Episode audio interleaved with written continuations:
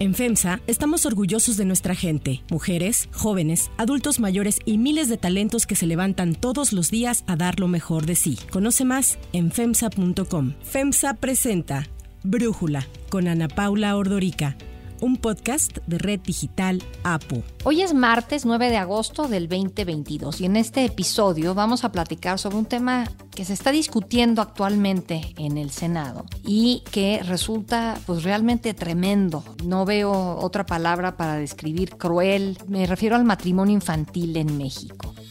Yo no quería casarme, pero esos señores dijeron que la vamos a tratar como una hija, una va a ser feliz y no la trataremos mal, la vamos a tener bien en nuestra casa. Por eso mi papá me dio. Este es un fenómeno que desgraciadamente ocurre más de lo que pensaríamos. Se trata evidentemente de, de, la unión formal entre un niño menor de 18 años y un adulto u otro niño. Dinero y el plato se reúne la familia de los padres este, de, de, la, niña o del muchacho y ellos se acuerdan un dinero en el plato, los cartones de cerveza, los refrescos, la comida. Y por lo que veo de números que ha dado a conocer UNICEF, el INEGI e InMujeres, es un tema que ha crecido durante la pandemia, que en el mundo hablamos de 10 millones de niñas, alrededor eh, de 10 millones de niñas más de las que se casaban como un matrimonio infantil antes. Antes eran 100 millones de niñas, ahora estamos hablando de 110 millones de niñas, que las obligan a contraer este matrimonio cuando aún son muy pequeñas. La venta de niñas es una violación a los derechos humanos. No deciden con quién casarse, mucho menos deciden cuántos hijos tener. Durante toda su vida vive la violencia con su pareja porque tiene una, eh, un dinero por medio. Para platicar de este tema, me da muchísimo gusto poder hacerlo con el senador Miguel Ángel Mancera, quien ha estado impulsando una reglamentación para evitar este matrimonio infantil. Senador, muchísimas gracias por poder platicar con nosotros. Gracias a ti, Ana Paula, como siempre, a tus órdenes. A ver, ¿cómo se da esta decisión dentro del Senado? ¿Qué bancada es la que lo impulsa y por qué?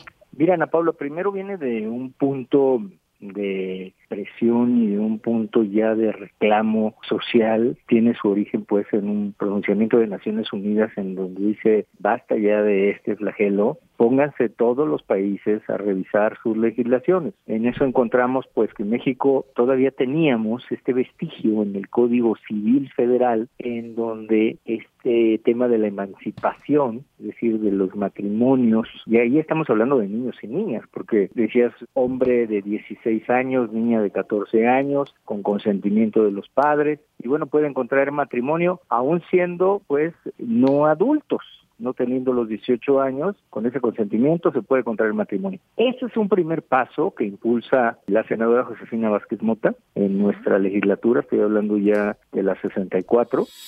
Vengo a presentar una propuesta que incide directamente en el desarrollo integral de las niñas y también de las adolescentes. Vengo a proponer la prohibición total y definitiva del matrimonio infantil.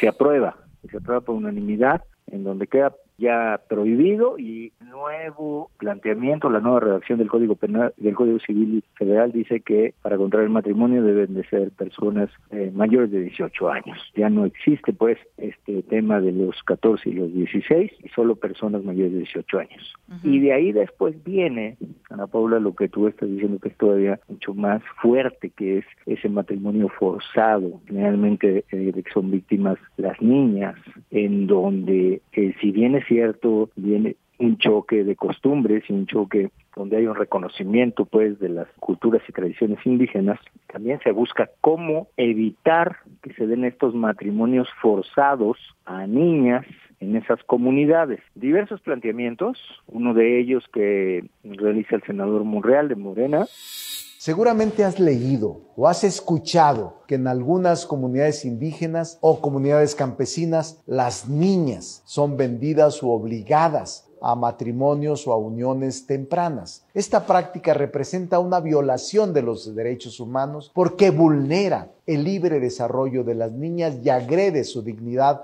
al someterlas a una vida que no eligen. y otro que realizamos nosotros. Eh, él va en el enfoque, pues sí, de respetar esta cultura indígena, pero sin afectar y sin forzar, sin llegar a forzar en el consentimiento y nosotros en la iniciativa de lo que hablamos, y aquí ya te hablo de reforma constitucional, ya no de código civil, sino de reforma constitucional, y aquí lo que decimos es hay que cuidar la dignidad de las personas, hablemos ya de dignidad de las personas y evitar que pueda haber matrimonios forzados. Paralelo a esto, también, en la Paula, hay dos iniciativas, cuando menos, PAN y PRI, si no mal recuerdo, que están en Cámara de Diputados, que vienen con reformas a código penal, en donde ya se habla de sanciones a lo que sería la cohabitación forzada, un concepto que habrá todavía que debatir en en la Cámara de Revisión y que habrá que estudiar bien, pero se habla de cohabitación forzada y esta cohabitación forzada va a plantear, al menos en esta primera revisión que se hizo en la Cámara de Diputadas y Diputados, de una pena entre 8 y hasta 15 años de prisión. Ahora, veía yo, porque México es el, por ejemplo, el primer país de la OCDE con mayor tasa de natalidad en mujeres adolescentes. Es que siento que no nada más es el, hecho de que obliguen a estos matrimonios, quizás de un adulto con un menor, entiendo que ya lo que dices, senador, ya está prohibido entonces entre dos menores, pero todas las ramificaciones que tiene, ¿no? El hecho de que pues se embarazan, dejan las escuelas, eh, entiendo que afecta más a algunas zonas del país que otras, ¿no? Efectivamente, y como lo planteas, mira, la reforma que hicimos es una reforma que da eh, el señalamiento y es una reforma también simbólica, porque ¿y por qué digo simbólica? Porque es un símbolo que se debe seguir en todas las legislaciones secundarias. Estamos hablando de Código Civil Federal, pero se tiene que aterrizar en todos los códigos de todos los estados en donde este esta reflexión de que solamente personas mayores de edad eh, se permite el matrimonio y de ahí eh, que este es un, obviamente un matrimonio eh, solemne, un matrimonio que se realiza ante las autoridades, solo puede ser llevado a cabo con dos personas mayores de edad, es decir, mayores de 18 años. Bueno, de ahí pasas al otro tema, Ana Paula. Ese sigue estando, ese sigue estando en diversas comunidades, que es ese matrimonio forzado, ese matrimonio en donde incluso a través de pues del pago de una contraprestación económica del pago de dinero, pues entrega a una niña para que sea sujeta de matrimonio con un adulto. Eso se argumentaba en algunos foros también los usos y costumbres y el respeto que la propia Constitución marca. Entonces, si tú en la Constitución tienes el respeto de esos usos y costumbres, la única forma es que la propia Constitución diga, sí, claro, los usos y costumbres están muy bien y hay que respetarlos a cabalidad, pero no deben de afectar nunca la dignidad de las personas, que es lo que se ve vulnerado en estos matrimonios forzados. Se ha hablado de algunos casos en específico en Guerrero. ¿Ese es el estado en donde más se dan estos casos, senador? ¿O no sé si ese sería el único? Que más incidencia tiene, al menos en las cifras que tenemos, pero no es el único. No es el único, aunque sí, bien como señalas, es uno de los que más incidencia tiene. ¿Y cuál es la postura dentro del Senado entre las distintas bancadas? Este, ¿Qué están pensando? Mira, yo he estado platicando mucho, sobre todo con, con varias de mis compañeras y también de las integrantes y de los integrantes de la comisión que tiene que ver con, con pueblos indígenas y me parece que vamos a alcanzar consenso. Yo soy optimista de que sí vamos a poder avanzar en una combinación de las iniciativas, tanto del senador Monreal como la, la propia, la nuestra, sí respetar la parte de los usos y costumbres, evitando que se den este tipo de uniones, en el entendido de que debe respetarse la dignidad de las personas. Ese es un concepto que desde nuestro punto de vista es fundamental, que esté plasmado en la Constitución. Y si nosotros logramos que esto esté en la Constitución, Ana Paula, de ahí hacia abajo, hacia leyes secundarias, va a poder prosperar Código Penal, va a poder prosperar todo lo demás para que ya no se den matrimonios forzados. ¿Cuál es la razón para que estas comunidades promuevan este tipo de matrimonios? Hace poco vi una serie en Netflix que se llama Pray and way. Que hablaba de una comunidad mormona, empieza en el estado de Utah y obviamente tienen que salir de ahí y se van a Texas y actualmente el líder de esta comunidad está preso, pero justo el tema por el que él está preso es eh, porque participaba en bendecir y en promover matrimonios infantiles. Aquí era un tema religioso y era un tema como de la pureza. ¿Cuál sería la lógica en el caso de México? Fíjate que aquí lo que encontramos más es la parte de la costumbre, una costumbre reiterada además de tienes tal edad y como tienes tal edad, entonces pues ya corresponde, ya estás, como se decía en algún tiempo, ya estás en edad casadera, ya estás en edad de contraer nupcias y estás hablando de niñas, pues de 14, de 13 y ahí viene una parte de pago, porque sí, pues yo voy a entregar a la hija y se la voy a entregar a tal familia, pero esa familia tiene que pagar también y ese señor que se casa con esta niña, pues tiene que dar la contraprestación. Y por eso es que en el marco de este planteamiento de reforma se habla de los usos y costumbres, pero se incluye el punto de la dignidad de la persona. Entonces, si hay un componente económico en todo esto. Sí hay un componente económico sin duda, Nato, sin duda. Y uno pensaría que no puede ser así si estamos hablando de comunidades indígenas en donde no es como que va a haber una dote millonaria ¿o sí? No, y la verdad es que no estás hablando de cifras millonarias, de millonarias, pero simplemente sí hay un componente eh, de numerarios, sí hay un componente económico, y lo que queremos evitar es que se den eh, por las consecuencias que tienen, más allá de que pudiera ser la costumbre y que dijeras, oye, 20 casos y este y puede haber otros 20 más. No, es las consecuencias y es lo que se evitó del desarrollo de la propia vida de esa niña, de esa niña en esa comunidad, de lo que era su expectativa de vida como niña en su persona, ¿no? Entonces, es, precisamente por eso que lo queremos colocar en el marco de la Constitución y no de una ley secundaria. Ahora, siento que en México tenemos muy buenas leyes, pero muy mala aplicación de estas. Y constantemente eh, siento que estamos tratando de hacer leyes para que una conducta que se quiere evitar o se quiere modificar se logre, que esto suceda. Estoy pensando, por ejemplo, cuando había muchos más secuestros de los que existen actualmente, que el Partido Verde decía pena de muerte para los secuestradores. Y bueno, pues si no se aplican las leyes, no sirve mucho estar modificando la constitución. En este caso, ¿cómo sientes que se inserta esto? O sea, el hecho de que sería una ley federal, porque en, en, algunos estados está tipificado de forma distinta el matrimonio infantil, ¿o cuál es el propósito, pues? Yo lo veo primero al marco constitucional y del marco constitucional poder aterrizar más que la consecuencia penal de una cohabitación forzada, poder ya teniendo el marco constitucional ir hacia a leyes de usos y costumbres y ahí decir no podrá haber matrimonios forzados, punto.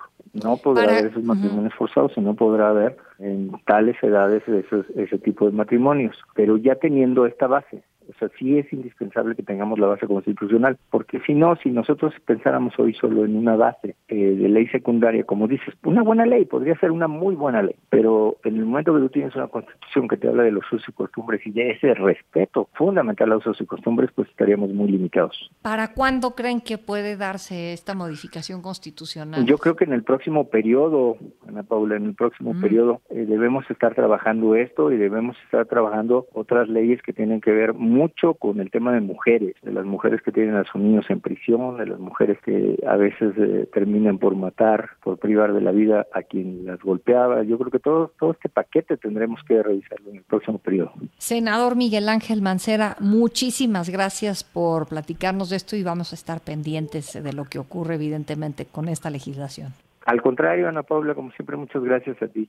Si te gusta escuchar Brújula, te invitamos a que te suscribas en tu aplicación favorita o que descargues la aplicación Apo Digital. Es totalmente gratis y si te suscribes será más fácil para ti escucharnos. Además, nos puedes dejar un comentario o calificar el podcast para que sigamos creciendo y mejorando para ti. Hay otras noticias para tomar en cuenta. 1. Guardia Nacional.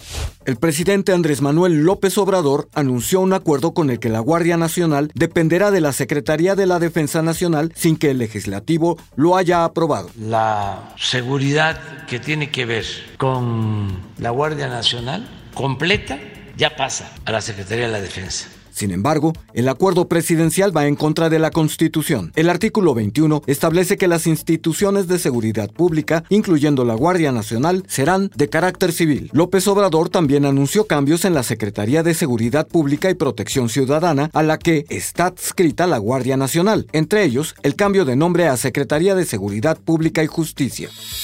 2. Mineros. Van seis días del derrumbe de la mina de carbón en Sabinas, Coahuila, que dejó a 10 mineros atrapados y que continúan sin ser rescatados. El presidente Andrés Manuel López Obrador visitó el lugar, lo que aumentó la tensión con los familiares de las víctimas, ya que exigieron resultados inmediatos. López Obrador remarcó que la tarea principal es encontrar a los mineros. Uno, rescate. Dos, fincar responsabilidades y castigar a culpables.